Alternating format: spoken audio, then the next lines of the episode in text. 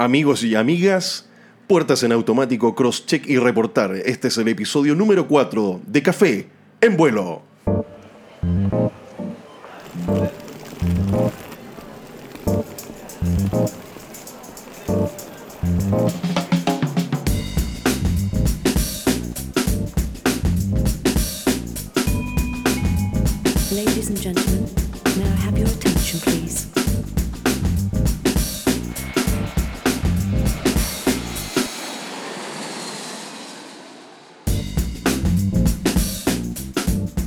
Y amigas, nuevamente muy, muy bienvenidos. Este es el episodio número 4 de Café en Vuelo. Eh, la verdad es que el día de hoy ya no tengo café. Hoy día tengo que reconocer que tengo una Coca-Cola con hielo porque el calor en este día miércoles 30 de diciembre está increíble. La temperatura ha subido muchísimo. Y, bueno, se nos está acabando el año. Ya se nos está terminando el año. Estamos en la última semana de diciembre, a dos días de comenzar el año 2021 y definitivamente creo que todos, todos tenemos expectativas que, que- que todavía están sin resolver. Muchísima expectativa. Algunos están muy positivos, algunos todavía están muy negativos, algunos tienen mucha fe, algunos están esperando con esperanza la llegada de este 2021 y, por supuesto, eh, ojalá así sea. Ojalá este año 2021 que se acerca, que ya comienza, les traiga felicidad, alegría y, que siempre venga de la mano con grandes desafíos que, que- que signifiquen un esfuerzo personal para llegar a ese, a ese nivel superior. Porque este año, y, y voy a hacer una reflexión al final también, pero este año ha sido un año de resiliencia, de probar nuestras limitaciones, de probar nuestras... eh, ponernos pruebas, esas, esas pruebas difíciles en la vida. Definitivamente el año 2020 nos ha traído eso, nos ha traído esa parte difícil que uno dice, ¿por qué no puede ser un año normal? Bueno, este ha sido un año muy especial en ese sentido. Así que ha sido un año de, de muchas, muchos, muchas, muchas dificultades. Y definitivamente el año 2021 va a ser un año de desafíos, un año de metas, de ponernos ese cambio que tenemos que hacer para seguir adelante, de pararnos, que se terminen los problemas, hacer los propios, hacernos cargo y seguir adelante. Hoy día justamente tenemos un invitado muy especial que justamente eh, ha estado. Este año ha sido un año lleno de, de- de pruebas, de limitaciones, de restricciones, de, que, de tira y afloje. Hoy día tenemos un invitado que no solamente tiene una profesión, sino que tiene, ha tenido dos profesiones en su vida y, y que además le ha tocado en este último periodo, después de haber salido al mundo, tener que regresar nuevamente a Chile a los desafíos propios que nos ha presentado eh, los, los desastres de esta pandemia y los desastres de esta crisis a contar eh, de marzo, ¿no es cierto?, de este año. Así que hoy día estamos con Ricardo Cox. Bienvenido, Ricardo, primero que todo. Bienvenido gracias, a nuestro programa. Eh, Ricardo es un gran amigo mío, piloto comercial, por supuesto. Así que, he- y me ha tocado la, la- la oportunidad de poder volar con él en muchas ocasiones, poder conocerlo un poco más. Y sin duda que es un invitado que nos va a, a poder contar una historia acerca de, su, de, de un verdadero desafío y cómo se ha enfrentado a estos desafíos y los cambios que ha tenido, los cambios bruscos que ha tenido. Ricardo, tú eras médico, tú eras doctor y te pasaste al área de la aviación comercial. Sí. Quiero dejarte para que nos cuentes tu historia, para que nos cuentes un poco de tu vida y cómo pasaste desde, desde una profesión que es tan fuerte, con tantos años de, de- de proyección, a algo como la aviación comercial. Así Bueno. que el micrófono es tuyo gracias, en esta tarde. Primero que todo, muchas gracias por invitarme. Felicitaciones por lo que está armando acá. Está muy bueno. Ya he escuchado todos los capítulos. Y también aprovecho de saludar a todos los que nos están escuchando. Como tú dices, eh, yo en un primer momento estudié medicina, ¿ya? Eh, eso ya fue un cambio para mí porque yo soy viñamarino y me vine a estudiar a Santiago. Así que si bien son dos ciudades que están muy cerca, igual eh, no deja de ser un cambio. Para los ciudad. viñamarinos es difícil, Es difícil volver a Santiago, así sí. es, es vol- es difícil vivir en Santiago. Te Así entiendo, pero completamente. Así es. Eh, y el tema, eh, con el cambio de la medicina a la aviación, fue traslapado, porque yo empecé a darme cuenta, en realidad mi camino iba por otra parte, eh, muy al principio de la carrera de medicina, y como tú sabes, son siete años de estudio, siete años bien exigentes, donde tienes hartos ramos semestrales que estudiar, pruebas que de repente tienes que preparar para el mismo día y hay que manejar muy bien el tiempo. Eh, esto ocurrió más o menos en la época en que Facebook llegó a Chile, por ahí por el 2006-2007. Y yo me encontré con un amigo, un, un, ex compañero del colegio, que él había terminado su... se salió de, de, Derecho para seguir volando. Ahí, si, si, escucha esto, él sabe quién fue. Y un día me dijo, oye Ricardo, estoy volando, ven a volar conmigo. Pero, pero, ahí ya estabas egresado de Derecho. No, no, no, esto no. fue como en eh, cuarto año de medicina, algo así. Perfecto. El tema es que como muchos pilotos, yo creo, a mí siempre me gustó la aviación, la aviación en general. Yo no conocía eh, específicamente el trabajo de un piloto de línea aérea, ¿ya? Porque son dos cosas distintas. La aviación eh, envuelve muchas cosas más que solamente el trabajo de una línea aérea, ¿no es cierto? Está el control de tráfico aéreo, la administración de aeropuertos, los clubes aéreos, ¿ya? Eh, por lo tanto, a mí me gustaba la aviación, simulador de vuelo, leía eh, libros de aviación, las historias de los pilotos, armaba estas maquetas de aviones, nunca llegué al aeromodelismo con, con control remoto, pero siempre lo disfruté, siempre me gustó, siempre estuvo presente desde muy chico. Y eh, no sabía que podía trabajar como piloto de línea aérea y un día él me invita, vuelo con él, tomo los controles del avión y dije, uy, parece que esto me gusta mucho. Y de ahí en adelante, eh, si bien yo terminé mi carrera de medicina, más o menos desde cuarto año de medicina, yo ya empecé a estudiar por mi cuenta. Me compré el manual de la FEDACH. Empecé a estudiar la teoría para prepararme para el examen teórico de piloto privado. Y, eh... Pero en ese momento ya, ya querías darle el, el cambio a la aviación comercial Sí. o, o- o- o querías ser piloto privado para volar solamente. No, yo, yo ahí más o menos entendí que lo mío iba por la línea aérea. Perfecto. Sí. Eh, pero ¿cuál es el problema? La medicina requería mucho tiempo, ¿no es cierto? Por lo tanto, compatibilizar las dos cosas lo veía bien difícil. Después con el tiempo me fui enterando de que en las líneas aéreas hay muchos profesionales, o sea, que tienen su profesión y además son pilotos, o pilotos que además estudian algo mientras son pilotos. Y así es el caso de abogados, veterinarios, otros médicos, ¿ya? Por lo tanto, eh, era posible hacerlo, era posible compatibilizar las dos cosas. Y cuando yo ya estaba en sexto año de medicina, el año 2009, hice mi primera horita de vuelo en octubre del 2009, mi primera horita de vuelo en el Club Aéreo de Quillota. Eso, eso te, te iba a preguntar, mira, como, como una forma anexa, porque me han escrito muchas muchas personas Ya. preguntando por... Pero ¿y qué pasa? Claro que el, el episodio, digamos los episodios anteriores, he estado con pilotos que se han formado Ah, en ramas de las Fuerzas Armadas, Perfecto. pero querían escuchar a alguien que se haya formado en clubes aéreos. Sí. ¿ya? Después obviamente te voy a pedir una reflexión final con esto, pero, pero eh, siempre te formaste en un club, eh, partiste a través de un club aéreo. Yo partí en Club Aéreo, después me pasé a una escuela de vuelo, después pasé por este curso MCC, en la época en que estaban partiendo con estos cursos MCC en ASD, y eh, cuando ya estuve listo postulé a una línea aérea. ¿Se puede llegar de esa manera a la línea aérea? Sí. Claro. Así que... No, por que eso te, te pregunto, porque justamente es, es por donde llega un- una gran cantidad de pilotos. Y no son pocos los pilotos que llegan. Si, no, no es, no es eh, poco común que, no hayan, que hayan pilotos volando un 172, un Sí, 152. De repente se pueden pasar hasta un Piper, una- un avión un poquito más grande.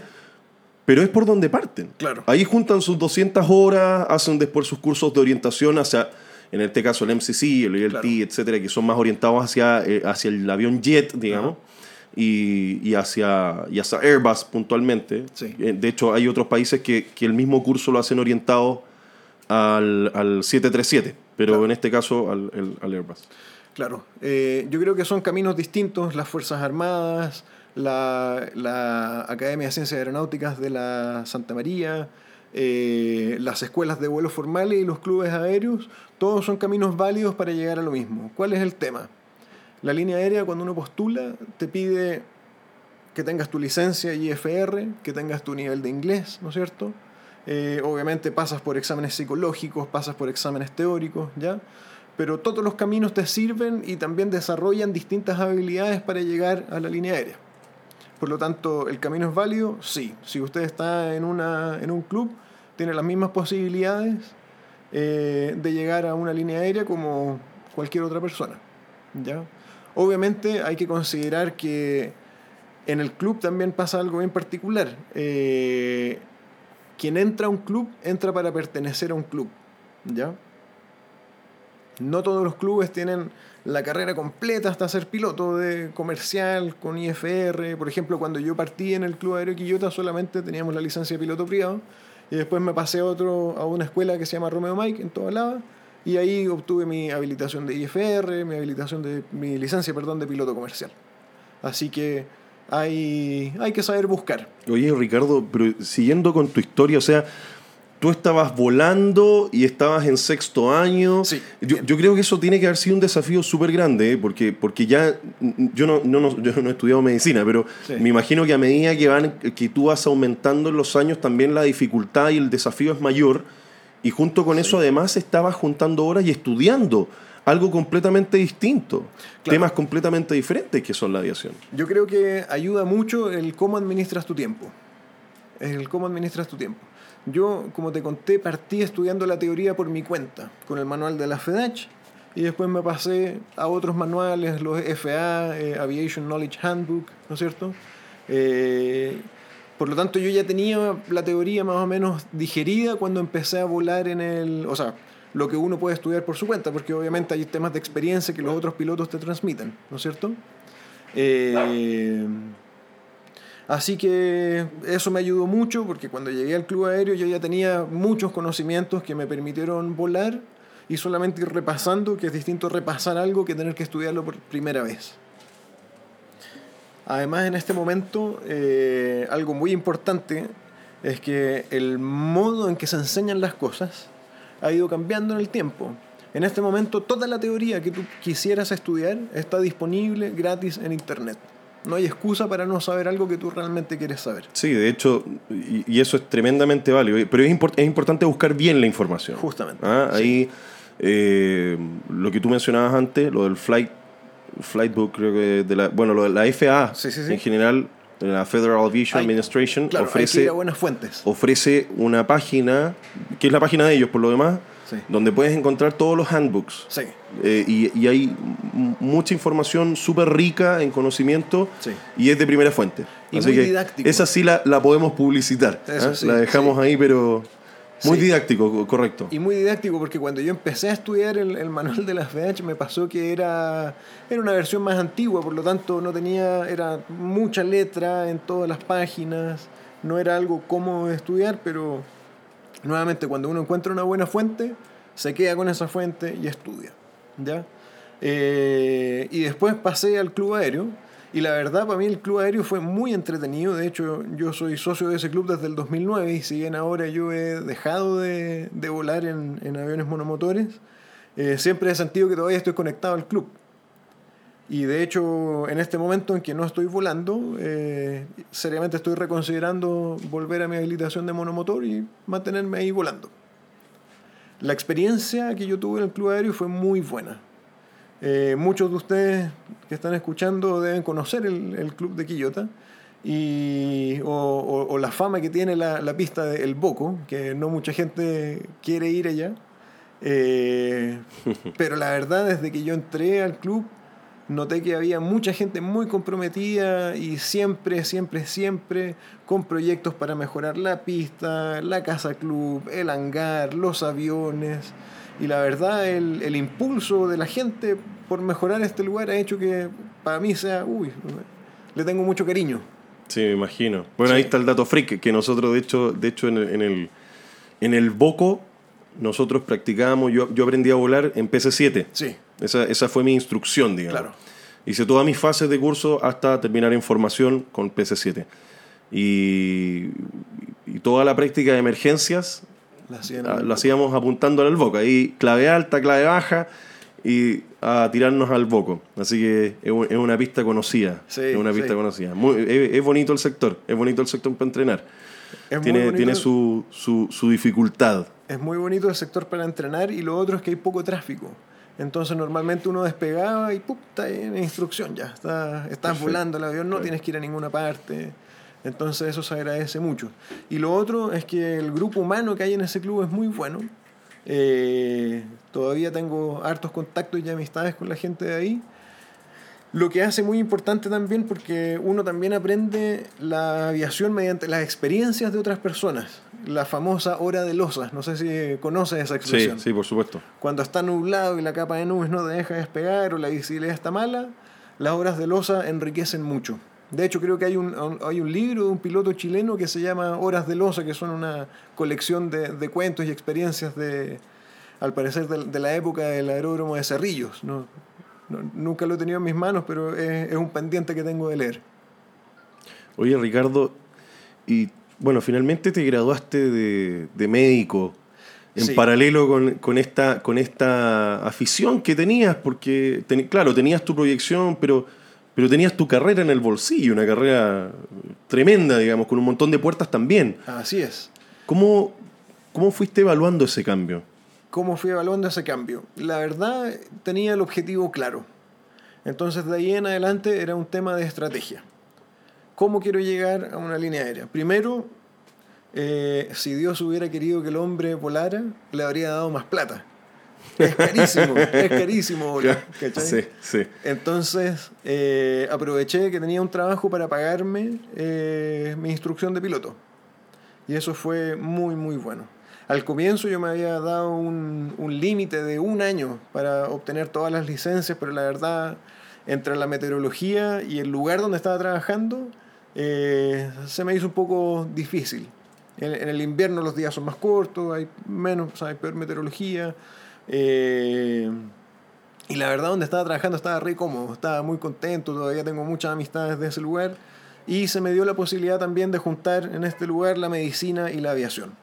Oye, y- Entonces, y, con respecto a lo mismo, ¿cómo, cómo fue, cómo fue tu, tu evaluación con respecto a, a- a este cambio? Porque puede que haya mucha gente que nos esté escuchando, y esto no lo veo solamente con el tema de la aviación, sino que lo veo en la vida. Sí. Puede haber mucha gente que esté en un lugar, puede ser un puesto de trabajo, no necesariamente tiene que estar estudiando algo, sí, y que en un momento diga, ¿sabes qué?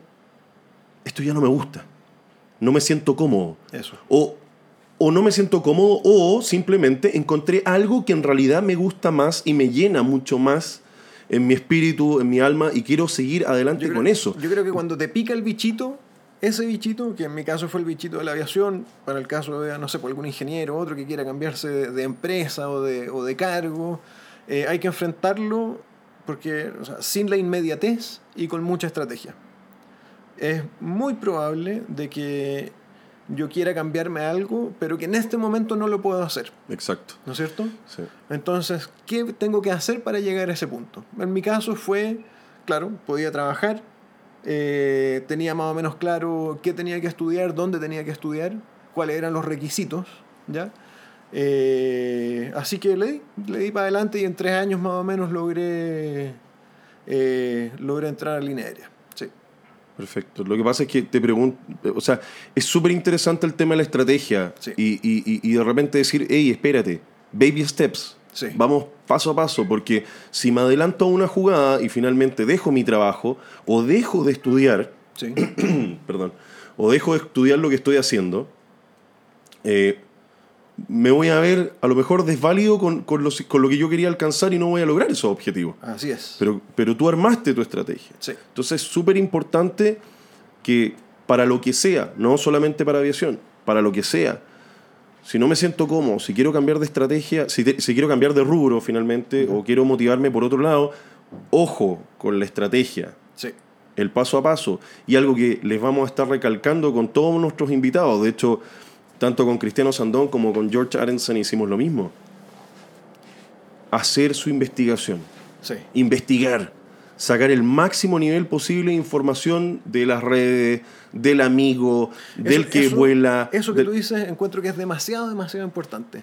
La, la red social real, no me refiero a Facebook, a estas redes sociales digitales, pero la, la real red social, que son tus compañeros de trabajo, tus amistades, tu familia, el conocido del conocido, eso es algo que es súper importante tener presente, sobre todo al momento de, como tú dices, querer averiguar algo, ¿ya? Porque cuando yo estaba, por ejemplo, eh, cuando quería entrar a volar en una línea aérea, eh, por mi trabajo pude conversar con muchos pilotos. Y la, la imagen que me formé de lo que era el trabajo, ¿ya? dejando de lado el romanticismo del piloto, porque la aviación tiene un, un componente de romanticismo enorme, ¿no es cierto? Por lo menos para mí. Eh, fijándome concretamente en el trabajo, creo que me hizo unas expectativas muy realistas. Y cuando entré a trabajar, a volar en una línea aérea, fue como, hoy sí, esto era. Entonces, eh, aterrizar las expectativas a través de estas redes sociales que dices tú, eh, súper- es súper A importante. través de nosotros también, A través Café de en Vuelo. Eso.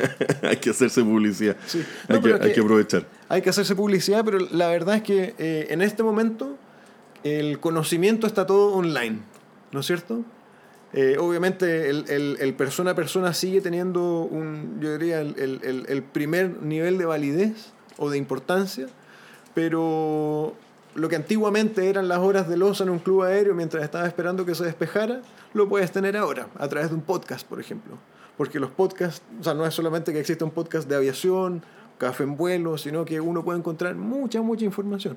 Yo ahora estaba escuchando mucho de nutrición a través de los podcasts. Entonces me subo a la bicicleta de spinning, 40 minutos, y escucho un podcast de nutrición y voy absorbiendo conocimiento. Obviamente, nuevamente, con una buena fuente, alguien conocido y que sea... Exacto, exacto. Claro.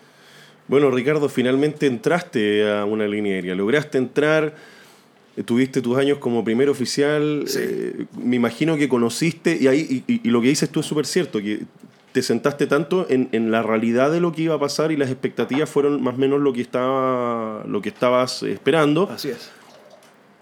Y finalmente, ¿qué, cuál, ¿cuál fue tu nuevo desafío? Porque me imagino que ya dejaste tu carrera de medicina, finalmente te concentraste en la aviación, te, con- te concentraste en, en- en ser piloto y, seguir creciendo en esa, en esa rama. Sí, yo creo que ¿Cómo fuiste planteando tus nuevos desafíos?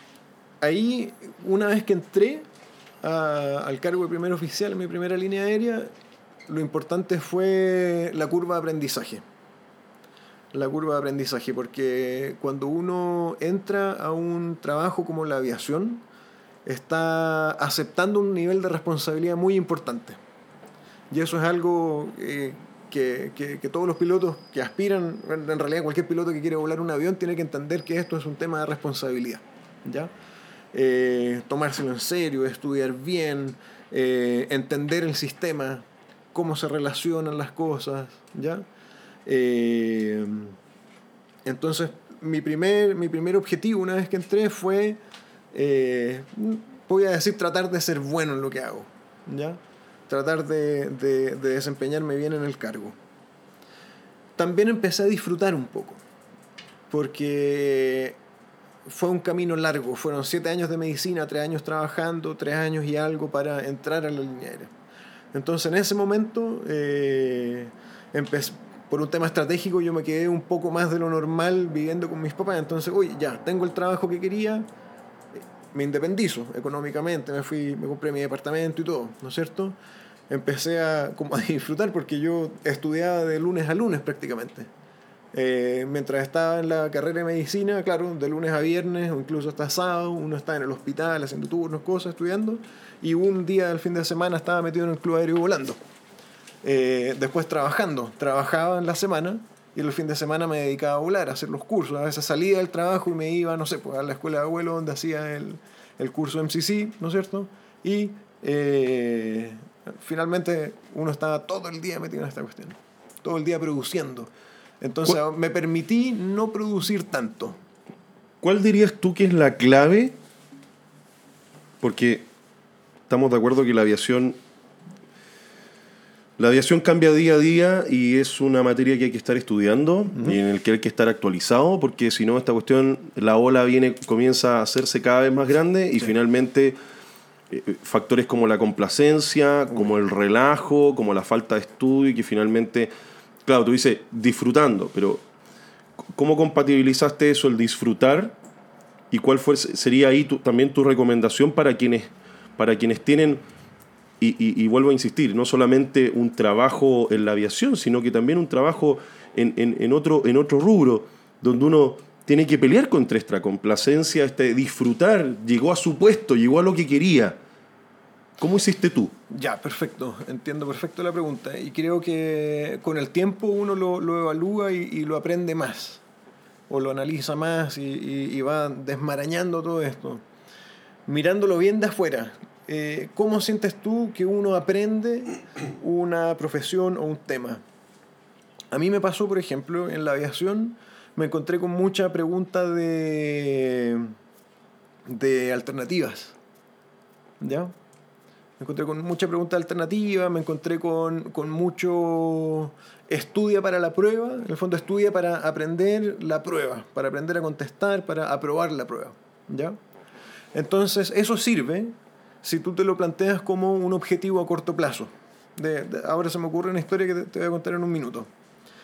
Pero también hay un estudio que uno tiene que hacer para largo plazo, que es el estudio que tú tienes que mantener periódicamente, digamos. A lo mejor no estudiar todos los días seis horas porque eso a largo plazo no, no se puede sostener. Y es poco eficiente también Es finalmente. poco eficiente, ¿no, es cierto?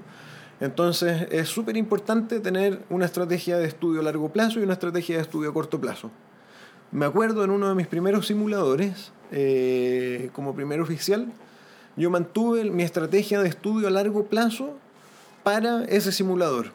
Entonces, creí que estaba estudiando todo, creí que, creí que al cubrir toda la materia estaba preparándome para las maniobras de ese simulador y ¡pum! me pilló, me pilló de sorpresa que habían ciertos ítems que había que estudiarse de memoria y que no me lo había estudiado de memoria.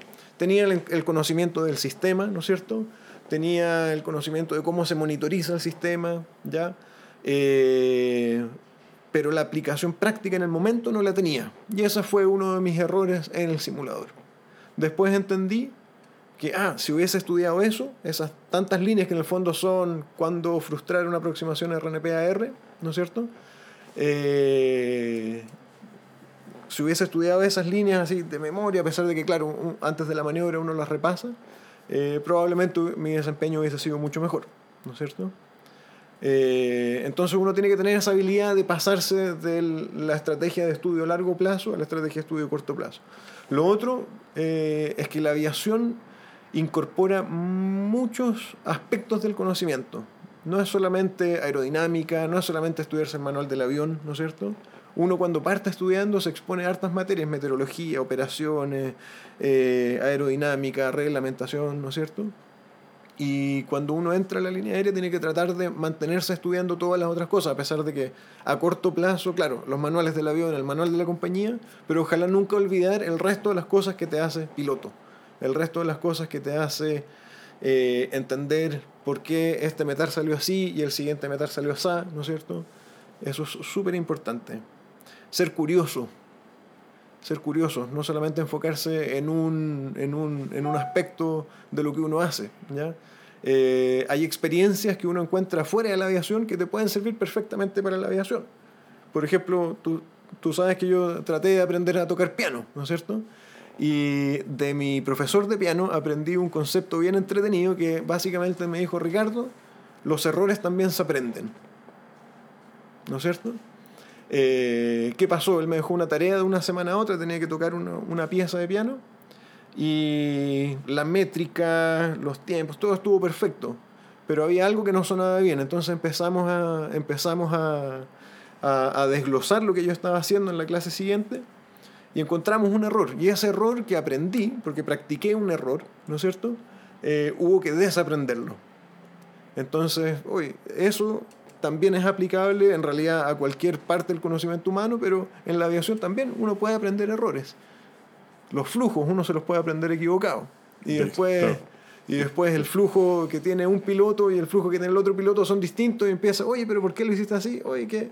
Entonces, es Claro. importante también... Y de repente se, tra- se traducen a mañas. ¿eh? Claro, claro, es súper importante. Entonces yo creo que eso es una de las cosas que, que ayudan a, a evitar la complacencia, interesarse en lo que uno hace. Y lo otro también que es muy importante es eh, hacer compatible tu trabajo y tu vida. relaciones interpersonales, de parejas, familiares, cuánto trabajas, cuánto te ejercitas. Ojalá que esto sea algo armónico, orgánico, ¿ya? Porque la aviación físicamente también es muy demandante. La aviación de línea aérea encuentro que físicamente es muy demandante. Factores como el ruido. Eh, ahora que llevo meses sin trabajar, tengo ciclos circadianos de nuevo. Y me fascinan. Pero en la aviación no... Ahora puedes dormir ocho aérea- horas tranquilamente. Claro, la aviación de línea aérea te exige eh, que a veces te salten esos ciclos, ¿ya? Eh, claro, y hay estrategias para, hay estrategias como para, ¿cómo decirlo? Para, para poder aguantar bien ese desorden de ciclo circadiano, pero, pero hay que tener en cuenta que uno tiene que modificar también otros aspectos de la vida para trabajar en la aviación, ¿ya? La vida social también cambia mucho porque mientras tú estás volando, todos los demás están durmiendo, o mientras tú estás volando, los demás están trabajando. Típico cuando te van a, a repartir después de un vuelo en la camioneta, eh, dejan a alguien en, en, en algún barrio medio bohemio y tú ves así todo el mundo sentado. Pero bueno, son, son las, la- las cosas que uno tiene que aceptar del trabajo que hace. Por eso es importante, y, y recalco, aceptar la responsabilidad aceptar la responsabilidad, que no solamente la responsabilidad la tienes mientras usas el uniforme, sino que la responsabilidad la tienes cuando no estás usando el uniforme, cuando tienes que descansar, cuando te tienes que acostar antes. Y es difícil, pero hay que buscar la forma de, de- de compatibilizarlo y hacer que sea armónico en tu vida. Exactamente. Sí. Eso, eso te iba a decir, que finalmente que sea armónico, que todo sea una orquesta que está sonando al mismo tono y- Claro. y, y- y que te des cuenta que, que ese disfrutar que tuviste, que querías tomarte, sea compatible con todo Sí, y te mantenga también actualizado y al tanto y aprendiendo constantemente Sí. y conociendo gente y haciendo cosas diferentes y viviendo tu vida finalmente. sí, Si vivir, al final es vivir la vida y que ese disfrutar te diga, estoy bien donde estoy, estoy contento y además estoy progresando. eso. ¿ah? O sea, que, que se sienta eso, que realmente se sienta, que en el puesto de trabajo donde tú estás, en el caso tuyo, que eres primer oficial, sen- sentir que uno está disfrutando y además está avanzando. y, y- y- y uno se ve enfrentado a esos desafíos, a esas metas, pero, pero que son metas que uno las puede sobrellevar con ese mismo disfrutar Sí, con esa misma felicidad que uno tiene día a día. Así que es. finalmente eso te va ayudando y te va motivando a querer, a querer ese poquito más, que está bien, porque es una ambición natural del, del ser humano. No, no es es. que es que quiero ganar más plata, no, no, no estamos hablando de eso. Es, es quiero ser mejor cada día, lo estoy disfrutando, estoy feliz y además estoy avanzando. eso. Y asimismo, en algún minuto, tomaste una decisión de un cambio de rumbo eh, leve, porque no es un cambio de rumbo fuerte, y finalmente te pasaste una línea aérea donde llegaste a ser capitán. Sí. Me ¿Cómo, cómo fue ese cambio? Ese cambio fue... eh, me- me- para eso me tengo que echar un poquito para atrás. En algún momento eh, yo dije, pucha, me titulé y me subí al tiro a la máquina. A mí me entregaron mi certificado de título, el examen, el resultado de mi examen EUNACOM, que es un examen que todos los médicos que se titulan tienen que dar. Y fui inmediatamente a dejar el, y fui inmediatamente a dejar el, el título y, y todo el currículum a, a mi primer trabajo. Entonces, no sé, a mí me, me habrán pasado mi certificado de título a finales de noviembre, en diciembre yo ya estaba trabajando. Y eh, sí siento que me subí, o sea, no me puedo quejar de nada, pero igual siento que me subí muy rápido a la máquina y en algún momento eh, la aviación me permitió eh, tomarme mis vacaciones más un mes sin goce de sueldo, acompañado de los beneficios de los pasajes. Entonces viajé dos meses. Viajé dos meses, conocí, eh, me fui a Europa, el transiberiano, llegué a Mongolia, un- hice un viaje súper chulo eh, y conocí mucha gente, me reencontré con otras personas, ¿ya? Y una de las conclusiones que saqué de ese viaje fue que ocupa el trabajo para tu vida y no tu vida para el trabajo. Y de ahí en adelante empecé a tomar ciertas decisiones eh, que la verdad, me han, la verdad me han hecho disfrutar mucho. Lo- desde que tomé esa decisión lo he pasado muy bien. ¿ya? Independiente que ahora estoy sin trabajo. Pero... Pero, eh, pero es súper fuerte lo que estás diciendo. Eh, Sí, es, es una reflexión súper interesante. Por favor, repítela porque eh, de verdad que eh, mucha gente no lo ve así. Sí, sí. Y hay que verlo así. Hay que verlo así. Definitivamente. Pa' que- Mm. Cuesta. para- cu- cuesta, cuesta cambiar ese rumbo, cuesta cambiar ese, ese, eh, esa, esa palanca o ese volante y tomar y decir, no, pues, yo lo voy a ver de esta u otra forma. Sí. Por favor. Cuesta. Eh, cuesta verlo y es un riesgo.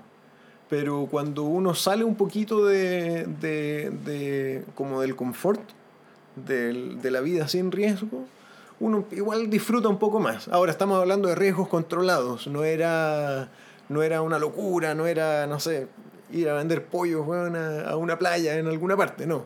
Eh, sino que era, era en el fondo mantener el trabajo con un... eh, con una promesa en el fondo de ascenso, ya, o sea, un- encontré que era un riesgo controlado y, y no poco razonable. Y así lo hice, me cambié. eh, y en ese momento también, junto con todo este aprendizaje que, que tuve eh, al, al viajar y, lo que logré pensar, también dije, oye, voy a enfrentar un cargo de mucha responsabilidad. eh, y lo otro que hice en ese momento fue decir, ¿sabéis qué? Voy a aprovechar este momento de arreglarme. Es un cargo de responsabilidad donde uno está a cargo de el, juguete más caro con el que he jugado en mi vida, que es un Airbus 320, ¿no es cierto? Y también de mucha gente, ¿no es cierto? Es de mucha gente. Entonces tomé la decisión y, me, y tuve terapia psicológica. Estuve más o menos un año y medio porque dije, oye, voy a tener un buen cargo, así que aprovechemos de, de resolver todas las yayitas que uno tiene. ¿Ya? Porque obviamente cuando, cuando uno eh, asume un cargo tiene que saber también que es una persona idónea, entre comillas, para ese cargo. Y que no voy a arrastrar problemas, eh, sobre todo en un cargo donde voy a estar, eh, entre comillas, sobre gente. ¿Cachai? como, como un cargo de responsabilidad, como un cargo de jefatura. Entonces aproveché de hacer eso y la verdad fue algo muy, muy bueno. Normalmente con los pilotos que he conversado, que, eh, que han también asistido a, a- a psicólogos, por ejemplo, eh, normalmente lo hacen como para preparar la postulación para un cargo. Como preparar la postulación para entrar a una línea aérea. ¿ya? Hoy tienes que hacer esto, decir esto, pero en realidad, nuevamente, la estrategia a largo plazo. O sea, para mí fue una experiencia súper buena que me ha ayudado en, en todas mis relaciones interpersonales, que me ha ayudado a desempeñar bien mi cargo, ¿ya? Eh, y también a tomar decisiones. Por lo tanto, creo que eso también es algo que se lo recomendaría a todo el mundo. Y es hacer súper un sa- poquito eh, de insight. Es súper sabio lo que estás haciendo, lo que hiciste, porque finalmente hay mucha gente que cuando se ve complicado recurre a un tratamiento, porque no es un tratamiento finalmente. No es si que haya eso- una enfermedad. No es una enfermedad Claro, y hay que entender que, es- que, que- que está bien, es justamente esto es preventivo, Así es, esto es eh, no es reactivo. así es. Y, y- y por eso, eh, más adelante vamos a tener, de hecho, invitado a una, a una gran amiga que, que es, eh, ella es psico-oncóloga Bueno, y, y justamente eh, ella, ella me, me comentaba, oye, si aquí los psicólogos no estamos para, para reaccionar ante una situación. sí. Ojalá pudiésemos verlo desde antes, como una, como una forma preventiva. Así Entonces, cuando uno está sano es cuando uno tiene que hacer estas cosas. Claro, sí, sí. Y, y- y es súper bueno lo que, lo que Oh, estás y- diciendo. y porque es romper que- con un esquema al que nosotros aquí en Chile por lo menos estamos acostumbrados. Sí. Y de hecho ella también me lo mencionaba. Aquí toda la gente cree que, que- que hay que ir al psicólogo cuando uno está mal. Claro, Y al contrario, así uno, es. uno se está, está previniendo. Así es, no había, una, no había una patología psicológica, pero siempre es bueno hacer un poquito de insight y tratar de entender. Tratar de entender y entenderse. Y la verdad es que creo que en el, el poco tiempo que estuve ahí, eh, la pega la hice bien, con las personas y con la operación también. O sea, no fue tan poco tiempo tampoco. Alcancé a estar... No fue poco tiempo. años. ¿Cuántas horas, ¿Cuántas horas hiciste de mando? Eh, creo que 2000, Eh, No, no es poco tiempo. 1800, 2000, por ahí, la, la- la verdad no me acuerdo, pero sí, sí, más o menos eso, sí. sí. No, pero es... es- Ya, ya cuántos darían por tener 2.000 horas de comandante un 320, especialmente en estos días, Oh, eh, no, no, que sí, es estamos con muchas dificultades y, y- y hoy día volar eh, se ha hecho cada vez más, más complicado. Sí. Ricardo, tú, En algún momento el año pasado, durante el 2019, lo, lo conversamos.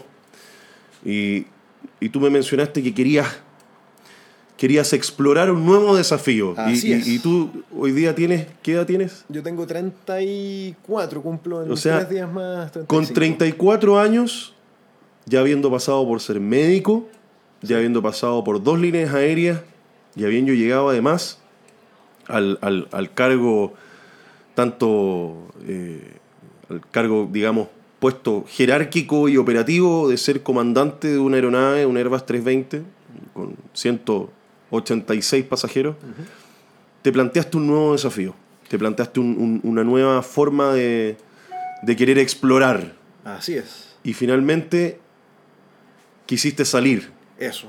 Costó un poco tomar esa decisión porque yo siempre le doy hartas vueltas a las cosas antes de hacerlas. Y me pasó que yo sentía que estaba cómodo, que estaba contento con el trabajo, con lo que estaba viviendo, con mi vida en el fondo, en el trabajo, fuera del trabajo, en la casa, ¿ya? Así que eh, no estaba muy abierto a la idea, pero había mucho piloto que estaba saliendo, estaban contando buenas experiencias. Además que yo decía, "Puta, ¿cómo, ¿cómo Chile va a ser lo único que conozco, la única sociedad que conozco, la única forma de vivir que conozco? Así que eh, en algún momento, como, como yo soy medio inquieto, eh, vi la posibilidad de irme a vivir a Concepción. Por distintos motivos esa, esa posibilidad se vio eh, limitada y con mi señora dijimos, oye, si ya estábamos dispuestos a salir de Santiago, ya tenemos 34 años, ¿por Que qué? no era tu señora todavía. que no era mi señora todavía, ¿sí? Eh, dijimos, es como, es como el momento para hacerlo. Así que, ¿por qué no vamos? Ella ya había tenido la experiencia, vivió un año y medio en Canadá, ¿ya? Y era un bichito que a mí me picaba hace tiempo. Así que empezamos a explorar. Eh, Además que no, no vamos a inventar la rueda ni vamos a abrir una cajita de Pandora en este sentido porque hay que reconocer que entre el año 2018 y 2019 fueron años, años eh, muy potentes para la aviación Así comercial en general.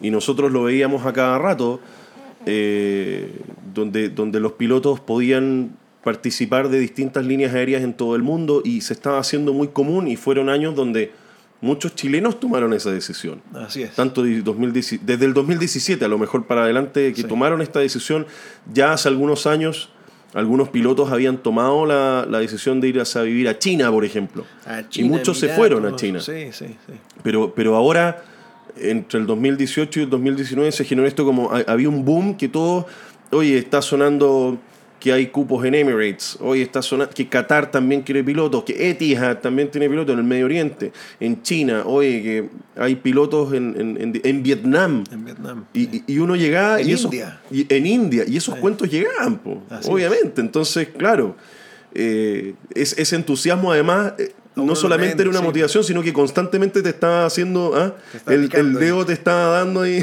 Sí, sí, sí. Sí, pues. Así que, bueno, evaluamos las posibilidades. Esto fue. Ah, ya no me acuerdo qué mes fue, pero me- nos demoramos harto en elegir un país. Eh, me puse en contacto con este Kai Park Aviation y empezaron a mandar las, las propuestas, los, los, los posibles lugares de trabajo. Y en realidad ellos to- todos querían enchufar China, China, China, China. Pero yo decía, a ver, eh, yo en 2014 ya había conocido Japón. Y de todos los viajes que hice, eh, creo que Japón era el único lugar donde quería volver. ¿ya? Muchos otros países son muy interesantes también, pero siempre sentí que quería volver a Japón. Así que le pregunté a la, a la, bueno, no, a la, a la- gente de, de CAE, oye, ¿y tendrá algún cubo en Japón? Sí, me dijo, hay. Y me mandó Jetstar Japan. Y empecé a mandar los papeles, eh, a averiguar cómo eran ellos, eh, también a, un poco a, recibir información y experiencias de otros pilotos. Le pedí a cada Park que me diera los correos de, de pilotos que recientemente habían entrado a la empresa para conversar con ellos. Y así tomamos la decisión. Me fui más que, más que eligiendo como la línea aérea que me va a dar un buen sueldo, porque obviamente esta no era el mejor, el mejor sueldo de todos los que estaban ofreciendo en ese momento, pero elegí un lugar donde yo y mi señora pudiéramos vivir bien. Es muy distinto Japón a la cultura chilena, a la vida chilena. Allá en Japón todo es chiquitito, el espacio, ¿ya? Pero tiene muchas cosas muy buenas que me gustan, en el fondo que me iban a dar tranquilidad de que iba a estar viviendo en un lugar que me gusta. Viviendo en un lugar del que no quiero escapar cada día libre, ¿ya? Y la verdad, a- eh, solamente, le- les adelanto que solamente alcancé a estar seis meses allá. Eh, yo creo que fue una decisión muy, muy acertada. Muy acertada. La compañía fue muy buena. Fue muy exigente, muy exigente. eh, y lo pasamos muy, muy bien. La verdad lo disfruté mucho. Fueron seis meses muy intensos, muy, muy cortos, pero lo disfrutamos mucho. Así que contento con la decisión, contento con haber tomado el riesgo, porque también hay que recordar que a veces uno dice, ah, quiero llegar de A a B, pero quiero hacer lo que hay que hacer para llegar de A a B, eso también es importante preguntárselo. Y si, y si estoy dispuesto a hacerlo, bueno, a pechugar. Correcto.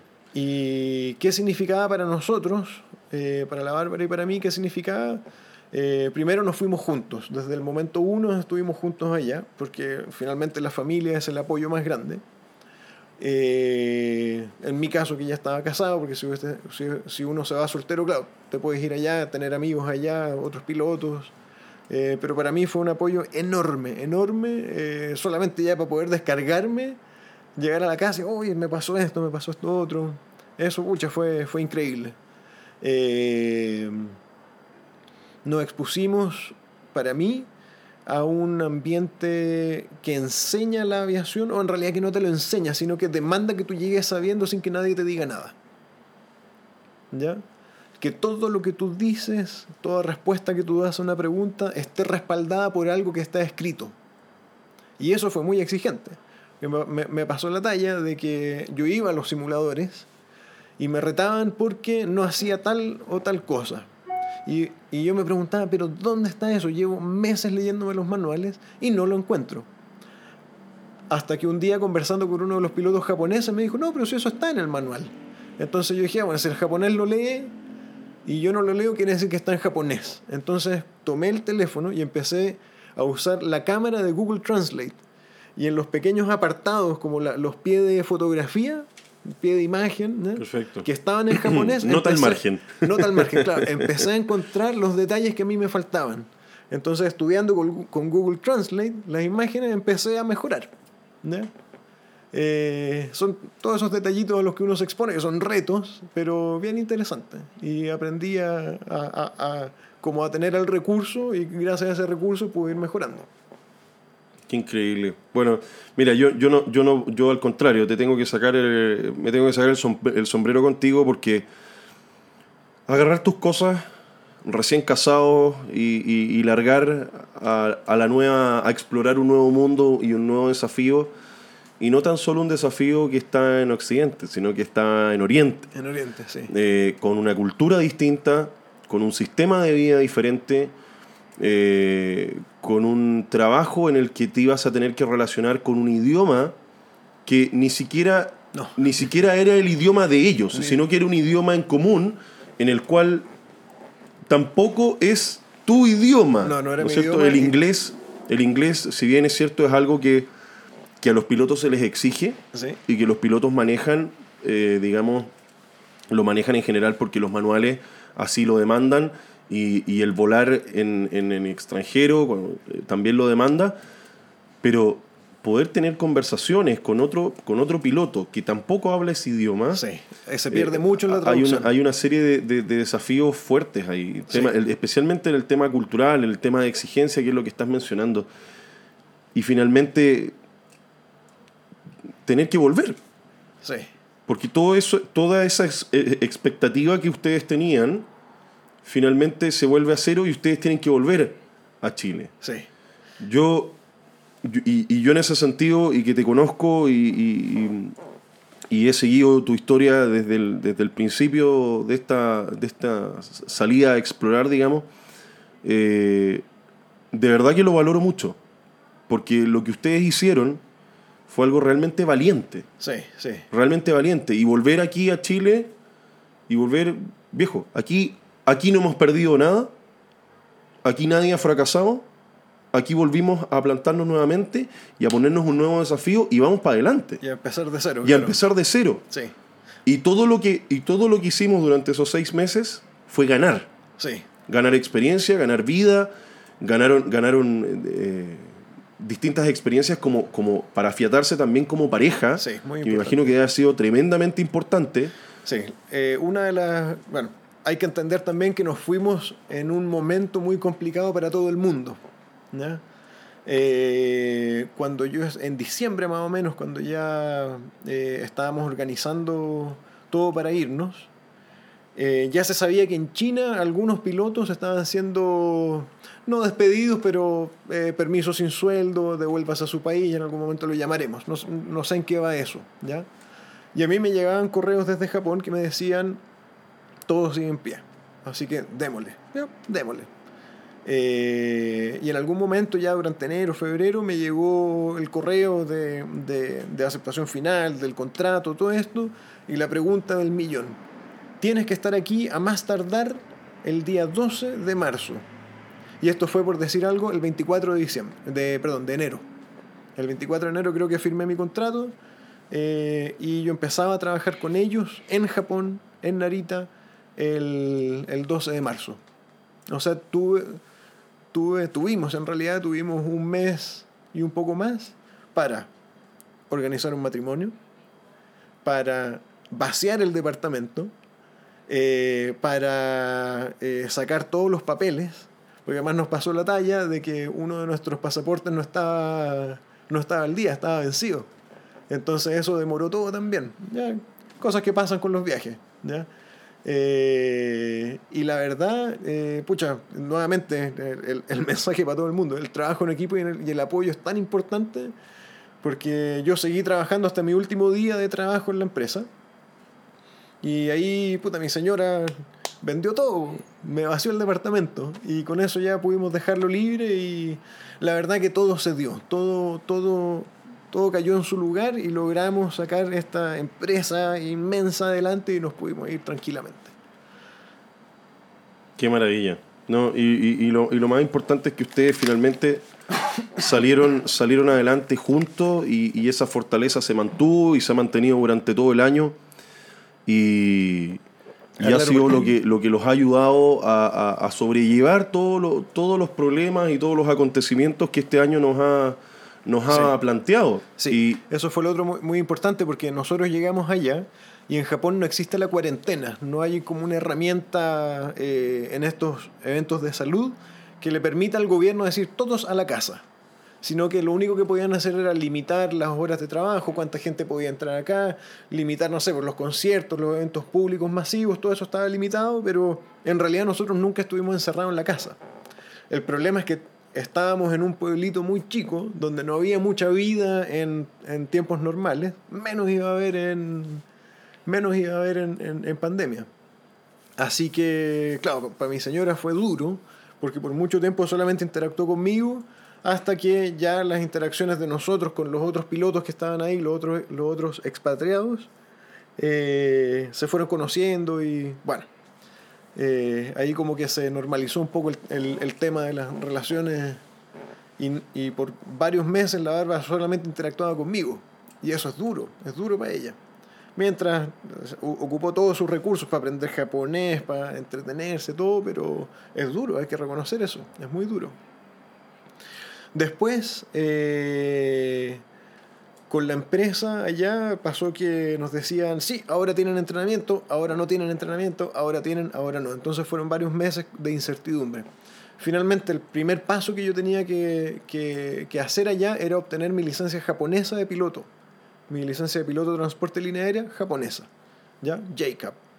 Y lo logré. Fue muy duro, muy pesado. El conocimiento teórico que exigen es muy, muy, muy importante. Eh, además, en el contexto de la barrera del lenguaje, porque ellos esperan que tú digas palabras clave. Tú puedes decir cualquier tontera, pero si dices la palabra clave, ah, ya, dijo lo que yo quería escuchar. Perfecto. Te preparan bien, te preparan también bien. Sea, hay muchas clases, hay mucha información, los manuales son el manual de operación, el manual de performance, eh, todo es muy completo, entonces hay mucha información. En realidad, nuevamente es un curso muy exigente, pero si uno le pone empeño, realmente se puede hacer. ¿ya?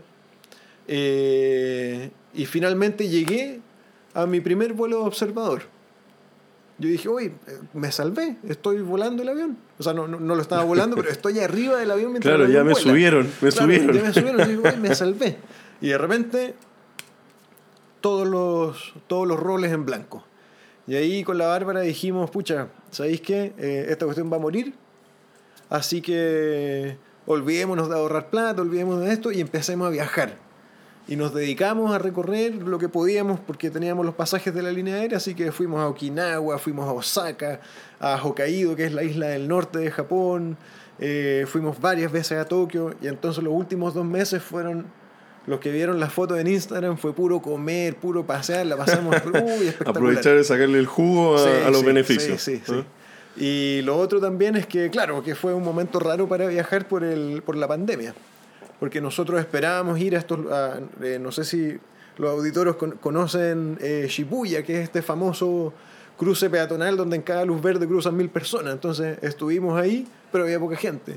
O cuando fuimos a Osaka, esta, hay una famosa calle de, de, de restaurantes y comida callejera que se llama Dotonbori. Y uno busca Dotonbori en internet y, lo primero que sale son todos estos carteles luminosos en la noche y toda la gente. Vacío, todo cerrado. Entonces igual fue como un momento raro para viajar. Rico porque para nosotros estaba todo abierto, pero también ir a chocar con la gente es un poco el, el atractivo que tiene estos, estos países con mucha más población que, que, que Chile.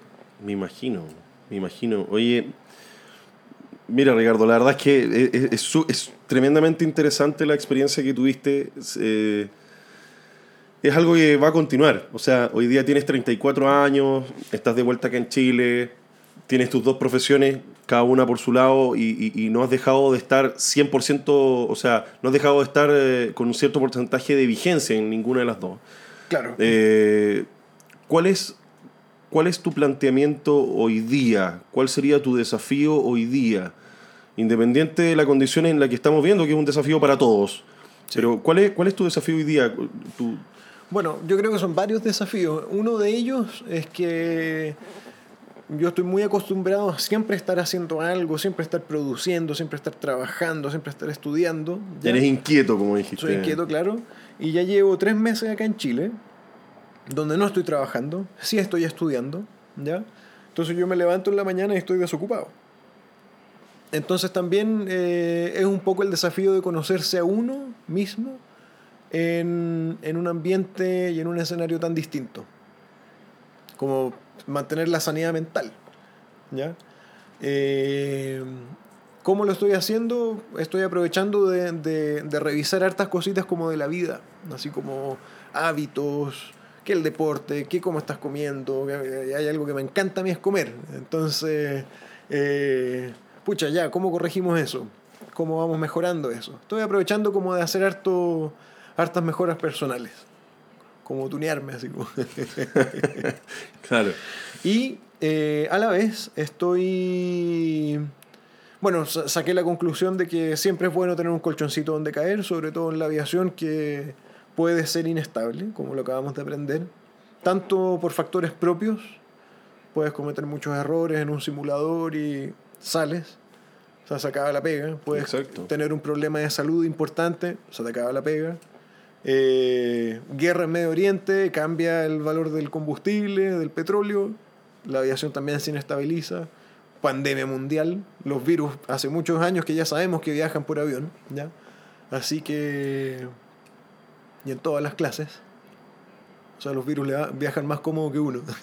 Claro, da lo mismo si es first class. eh, claro, via- así via- que... Economy viajan igual. Sí, pues, así que bueno, eh, estoy en esa parada ahora y también tomando decisiones. Eh, nos quedamos acá en Santiago, ¿no? queremos ir a vivirnos a Viña, queremos ahí ver eh, dónde vamos a, a retomar la vida acá en Chile.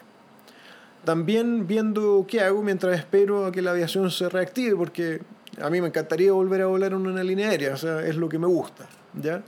Pero esta vez, eh, en vez de tener mi, mi carrera de medicina standing by por siete años, yo creo que la voy a activar para que sea un colchoncito activo. En el fondo, algo que puedas hacer en los ratos libres, de a poco, ¿ya? Pero en el fondo siempre tener un segundo ingreso y tener... eh, y tener un colchoncito donde caer si es que se repite el escenario actual. Eso. Yo creo que por ahí va mi, mis desafíos actuales. Está súper bien, súper bien. Si al, final, al final lo, lo importante es que tú estés conten- contento contigo y que finalmente todo lo que te haya pasado sea parte de la mochila de la experiencia. Eso, eso. Y Es que muy de esa importante. mochila de la experiencia, eh, claro, las cosas malas las vas a meter en esta mochila. Sí, Pero las herramientas que sacaste de esas malas experiencias o buenas experiencias, las vas a tener en las manos. La verdad, en este momento, o sea, yo sé que hay mucha gente pasándola pésimo, pero para mí el 2020 paradójicamente ha sido muy bueno. Yo realmente siento que fue un año espectacular. Eh, sí, estoy sin pega, da lo mismo, ¿cachai? Eh, sé que hay mucha gente que temas de salud lo están pasando muy mal, ¿ya? Eh, pero realmente siento que, no sé, ha sido un buen año. Bueno, pero eso es justamente porque tú sabes cuánto es lo que tú pesas Sí, y cuánto es lo que tú vales y sabes cuánto, lo que usted, cuánto es lo que ustedes pesan como pareja, en el caso de tu señora, y, y- y finalmente creer en uno mismo, sí, saber, saber, o- oye, espérate, si yo, yo valgo esto. Sí. y sé que puedo disfrutar, puedo vivir, puedo trabajar, puedo- soy joven todavía, tengo, tengo, tengo mis recursos porque he sido estratega desde atrás, Sí, he sido preventivo en vez de ser reactivo. sí. Así que sin duda, sin duda que sé que sé que va a seguir adelante del- con, con ese esfuerzo y con ese ímpetu y esas ganas de esa curiosidad que mencionaste. Estoy seguro que te va a llevar a, a un, a un camino de éxito y, y vas a seguir teniendo desafíos que vas a seguir cumpliendo y esas metas que te vas a proponer te las, va- las vas a seguir pasando vaya a vaya, digamos. Así es. Y, y- y paso a paso. Así es. Ricardo, un poco para. Bueno, un poquito para terminar. Yo, tú mencionaste que, claro, quieres volver a volar, te encantaría volver a volar a una línea aérea. Yo te hago la siguiente pregunta. Si hoy día. 20. No, ya 30, 30 de diciembre, ya se nos está yendo el 2020. Si hoy día 30 de diciembre te dijeran. ¿Sabe qué? Elija la línea aérea que usted quiera en el planeta. Y el avión que usted quiera en el planeta.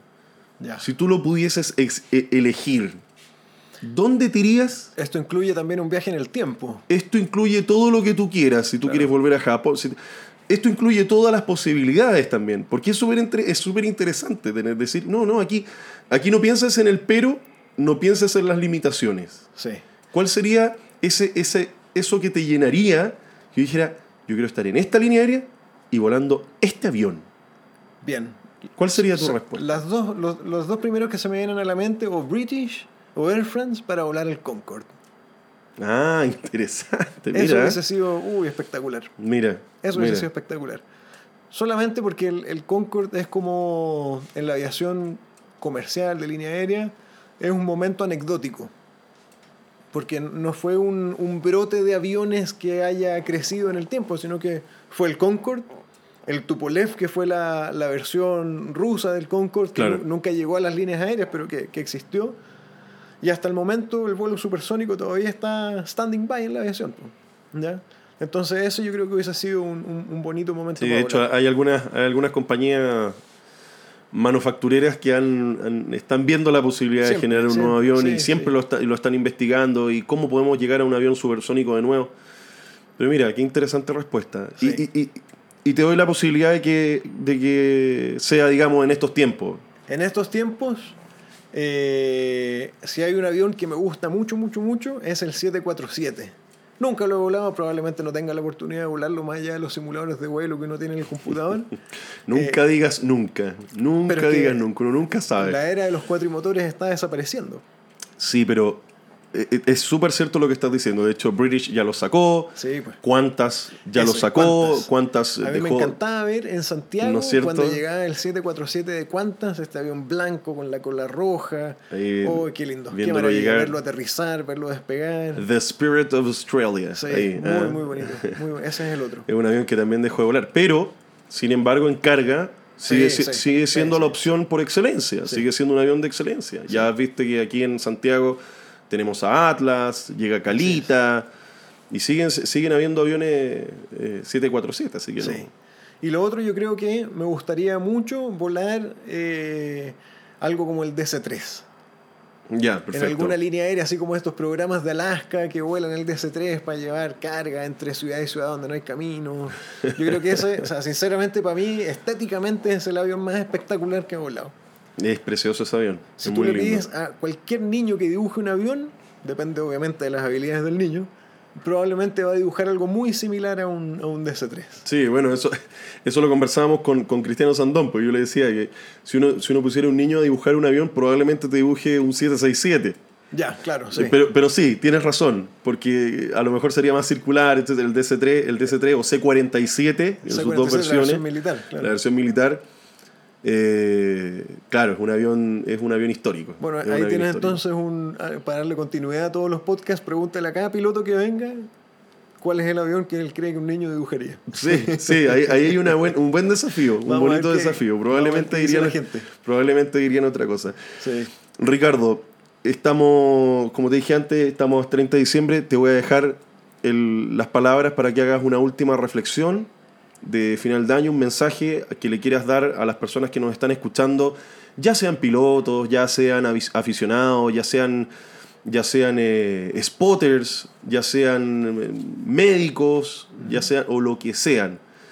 Eh, De hecho, mira, el otro día me escribieron, ahí me escribió un amigo Nicolás de Seattle, en. Estados Unidos. Y allá se escuchó el podcast. Y, y allá y allá recibí un mensaje porque se escuchó el podcast y, y él está muy interesado en querer aprender y llegar a ser piloto comercial. Él tiene 40 años Ajá.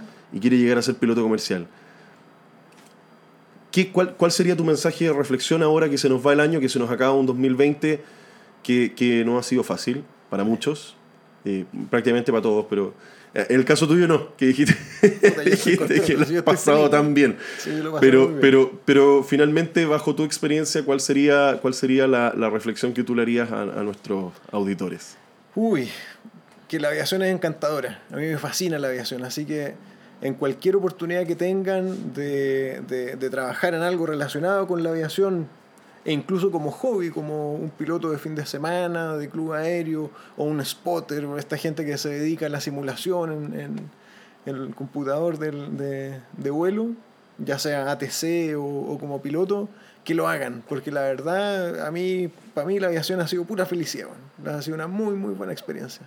Me tiene muy contento y por eso, a, a pesar de, de de los tiempos que corren ahora, a mí me encantaría volver. Es lo que me, es lo que me gusta estudiar, es lo que me gusta hacer. Eh, me he encontrado con muy buena gente, que también es parte importante del, del desempeño profesional de alguien. O sea, la gente con la que tú te encuentras en la línea aérea, las conversaciones que uno tiene, eh, ya sea piloto a piloto en, el cockpit, so- resolviendo la vida, ¿cachai? O, bueno, en general, yo creo que si le picó el bichito, hágalo. Y se puede, no necesariamente... O sea, cualquier camino sirve, no necesariamente, ah, es que ya no fui piloto de la Fuerza Aérea, no, también se puede hacer de otras maneras, ah, es que no entré a la ACA, no, pues también se puede hacer de otras maneras, pero ser estratégico y lograrlo, se puede. Sí, yo creo, yo creo que ahí, y agradezco tus palabras, yo creo que ahí lo más, lo más trascendental, y no solamente para, para la aviación, sino que para todos, todos los que están ahí escuchándonos y que, y que, y que están pensando en, en- en eso que les apasiona, en eso que les encanta, en eso que, ese camino que realmente quieren seguir y que los va a hacer feliz, o que ustedes crean que los va a hacer feliz, más allá más allá de lo que están haciendo hoy día, sino que eso, eso que a lo mejor ven un poquito difícil, un poquito imposible, tomen, tomen el control de esas riendas, tomen el control de ese timón, tomen el control de, de ese avión, y como dice aquí Ricardo, que es tremendamente sabio, hagan su estrategia, tomen su estrategia, vamos paso a paso y adelante. Eso. Ricardo, te quiero agradecer por haber estado el día de hoy con, con todos nosotros. Ya tenemos más de mil, mil treinta auditores que nos han escuchado nuestros podcasts. La verdad es que muchas gracias, estoy súper contento. Nos despedimos con un 2020 eh, feliz con, con respecto a mis auditores. Así que Así que te agradezco mucho por, por- por haber estado con nosotros acá. Muchas gracias por invitarme. Espero que podamos compartir nuevamente otro café, bueno, Coca-Cola para mí y agüita para don Ricardo que pidió, pidió agua nomás, Eso, pero ya, ya tendremos café. Eh, amigos, amigas, quiero despedir este año. Las palabras de, de Ricardo son muy ciertas. Estrategia, pero también tranquilidad, también paciencia, también, también resiliencia. Eh, como le mencionaba hace un rato antes de comenzar el programa, y se lo menciono y lo conversamos mucho con mi señora también, este año 2020 ha sido un año que nos ha puesto al límite a muchos, nos ha puesto al límite de nuestras dificultades, nos ha puesto al límite de nuestra, de nuestra paciencia, al límite, las limitaciones máximas de, nuestra, de nuestro bienestar psicológico, nos ha puesto tareas realmente difíciles de sobrellevar, nos ha puesto pruebas, son pruebas que se nos han venido encima, algunos nos ha caído como, como eh, lluvia sobre mojado, como dicen por ahí, eh, que llueve de abajo para arriba, etc. Pero el 2021 es un año de desafíos, es un año de metas, es un año de que aprovechemos esta oportunidad para dar vuelta a la página, aprovechemos esta oportunidad para decir, basta, no más, no me la va a ganar, me voy a parar y voy a seguir adelante, me voy a proponer esto, esto, esto, esto, esto. Y siempre, al igual que todos los días tenemos un nuevo amanecer, este año tenemos, este año 2021, tenemos una nueva oportunidad para mejorar, para potenciarnos, para salir adelante de donde estamos, para agarrar con nuestras uñas si es necesario para salir del hoyo, pero lo vamos a hacer y decretarlo. Yo puedo, yo tengo estabilidad, yo peso esto y voy a seguir adelante. Amigos, amigas, muchas gracias por acompañarme en eh, estos episodios, hasta, hasta el episodio número 4. Espe- espero poder encontrarnos nuevamente eh, ya el 2021 en un próximo episodio de Café en Vuelo. Muchas gracias.